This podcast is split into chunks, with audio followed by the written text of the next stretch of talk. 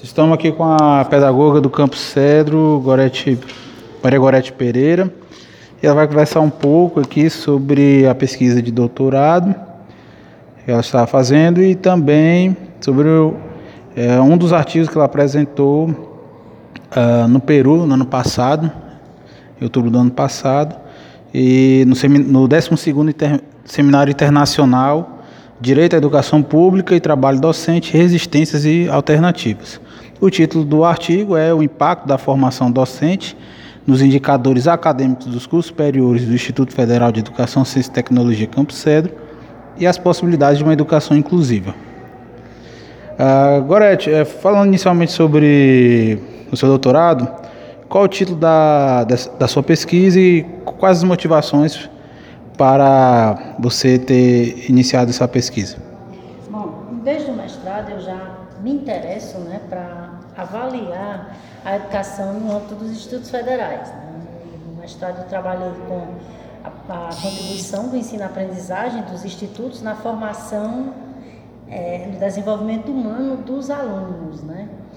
E agora, no doutorado, eu queria dar continuidade a essa, esse trabalho, né, de adentrar os espaços pedagógicos do Instituto e conhecer melhor como se trabalha né, essa proposta, essa política pública né, que é os institutos. E assim, eu, minha proposta inicial era abordar a função social dos institutos a partir da lei de criação, se realmente estava sendo cumprido ou não. Só que como meu doutorado é em teologia, né, a área de concentração é educação e religião, eu teria que contemplar a questão da religião. E aí meu orientador sugeriu que eu inserisse né, um fenômeno religioso que tivesse uma relação direta com os institutos. Né?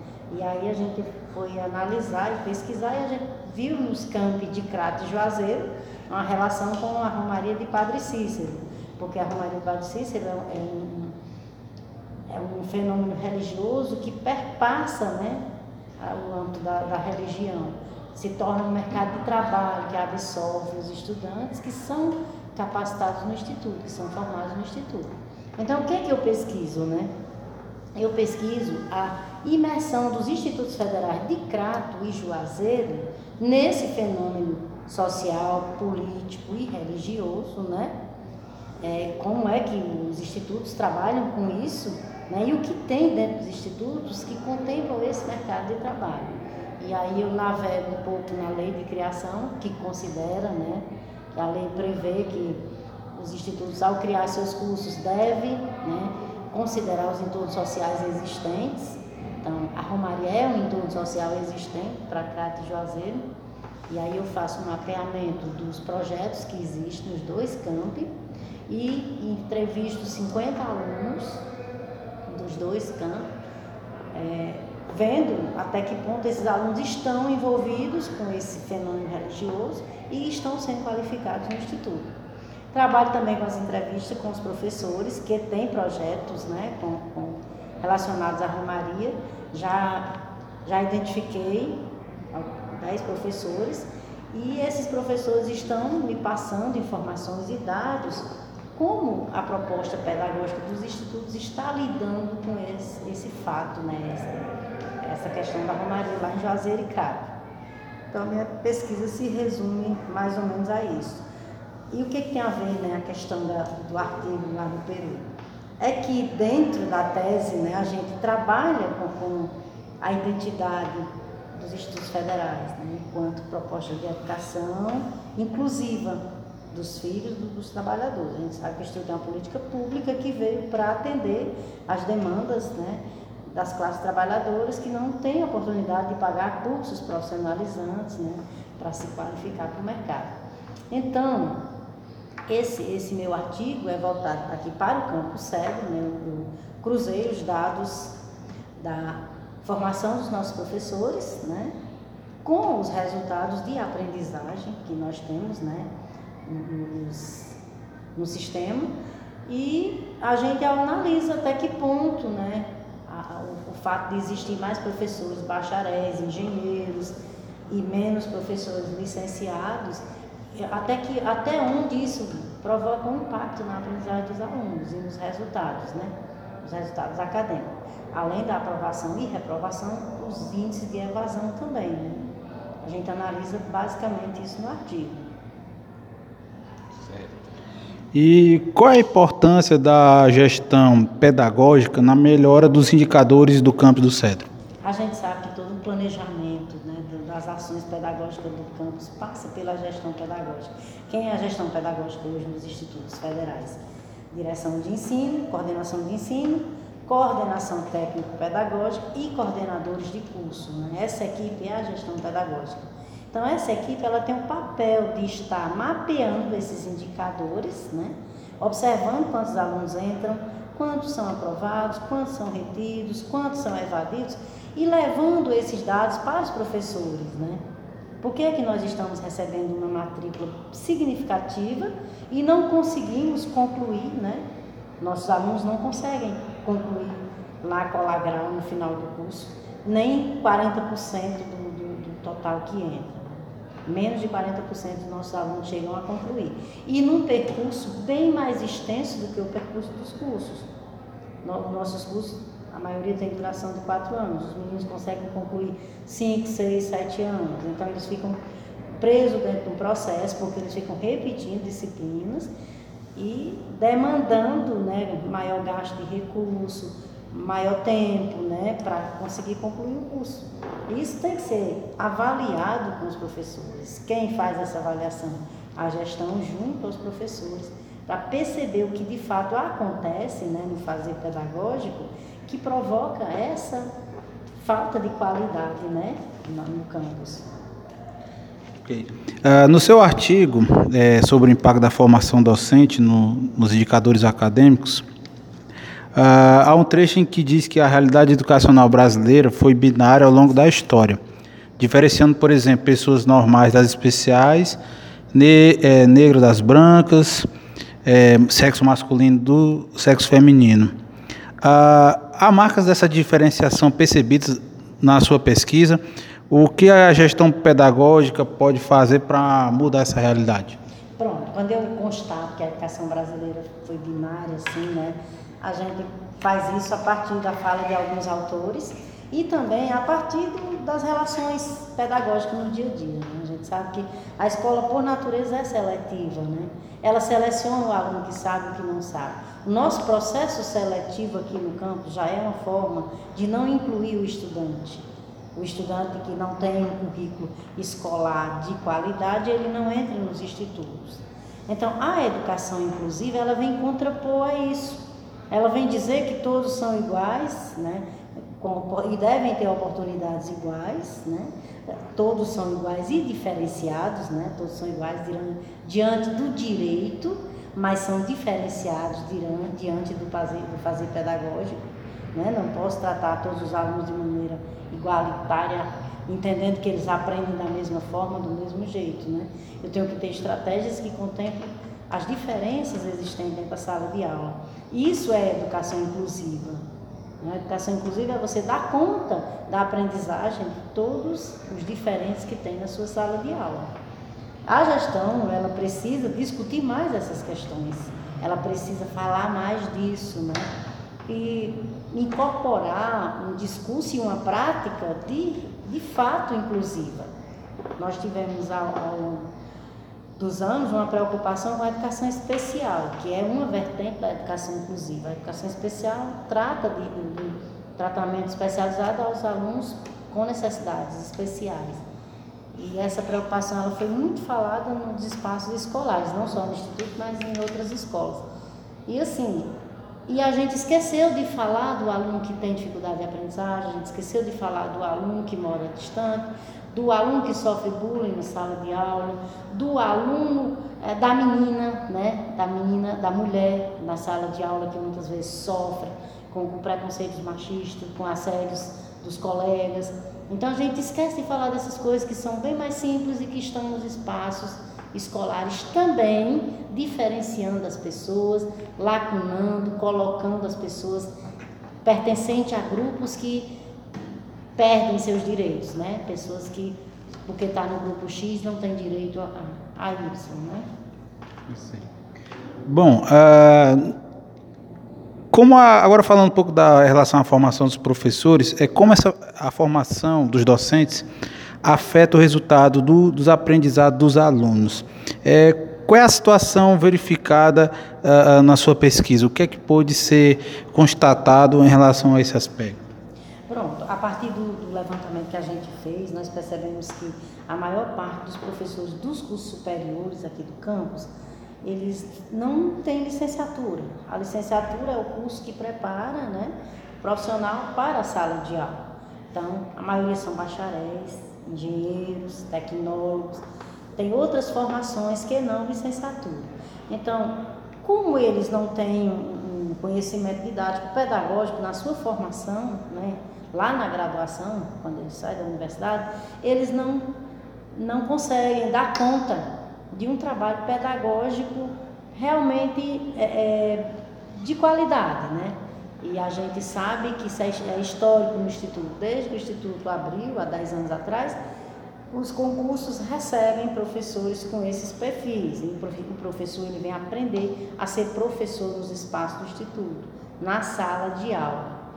E nós somos também ainda carentes de formação aqui no Instituto, depois que o professor chega, não tem uma política de formação institucional que capacite esse professor para a sala de aula. E ele acaba ensinando da forma que aprendeu.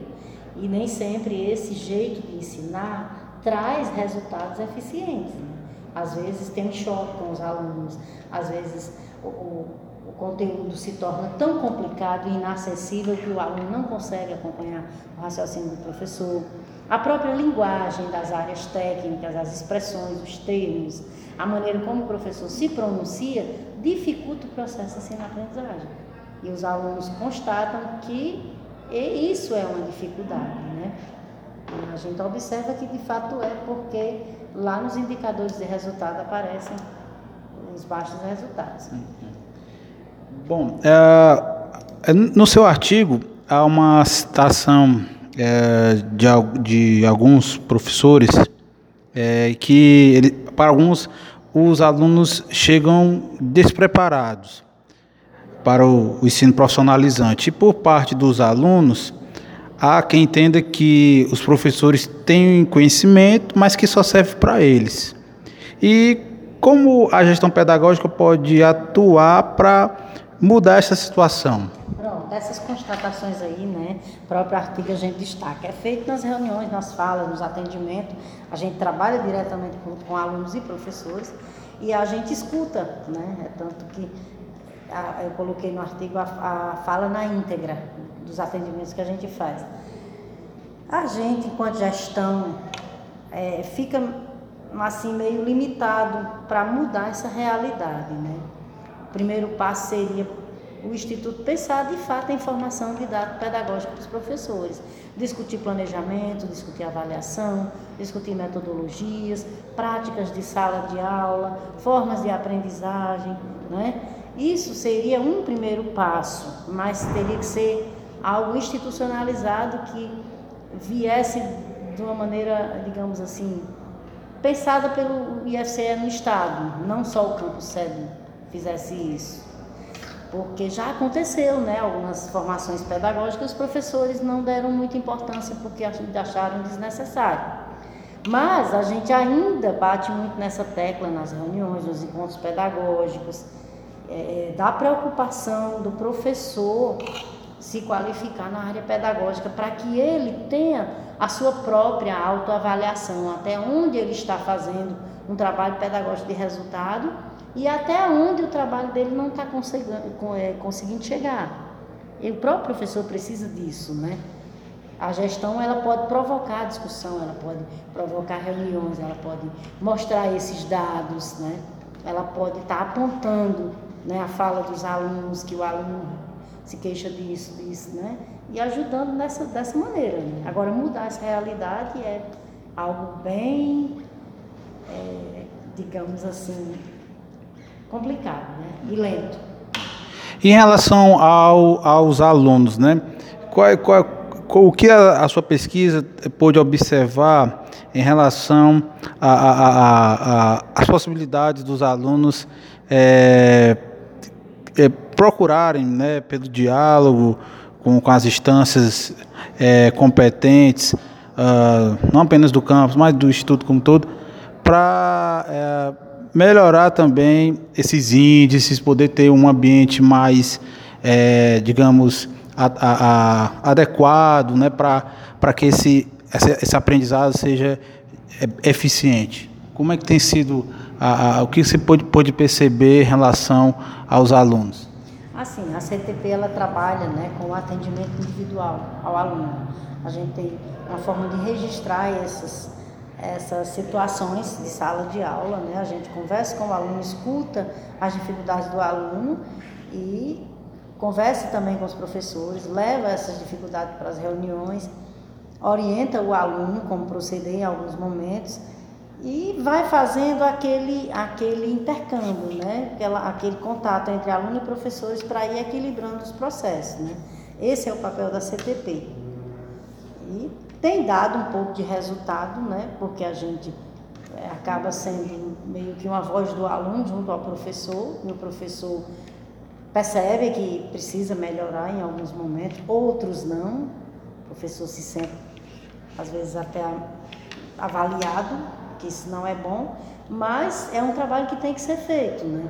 Precisa ser feito, porque os, eh, os indicadores estão aí e a gente não pode deixar de enxergar que alguma coisa não está dando certo, né? Ok. Uh, Gorete, o que, eh, que mensagem você deixa uh, para quem pretende investigar esta linha de pesquisa?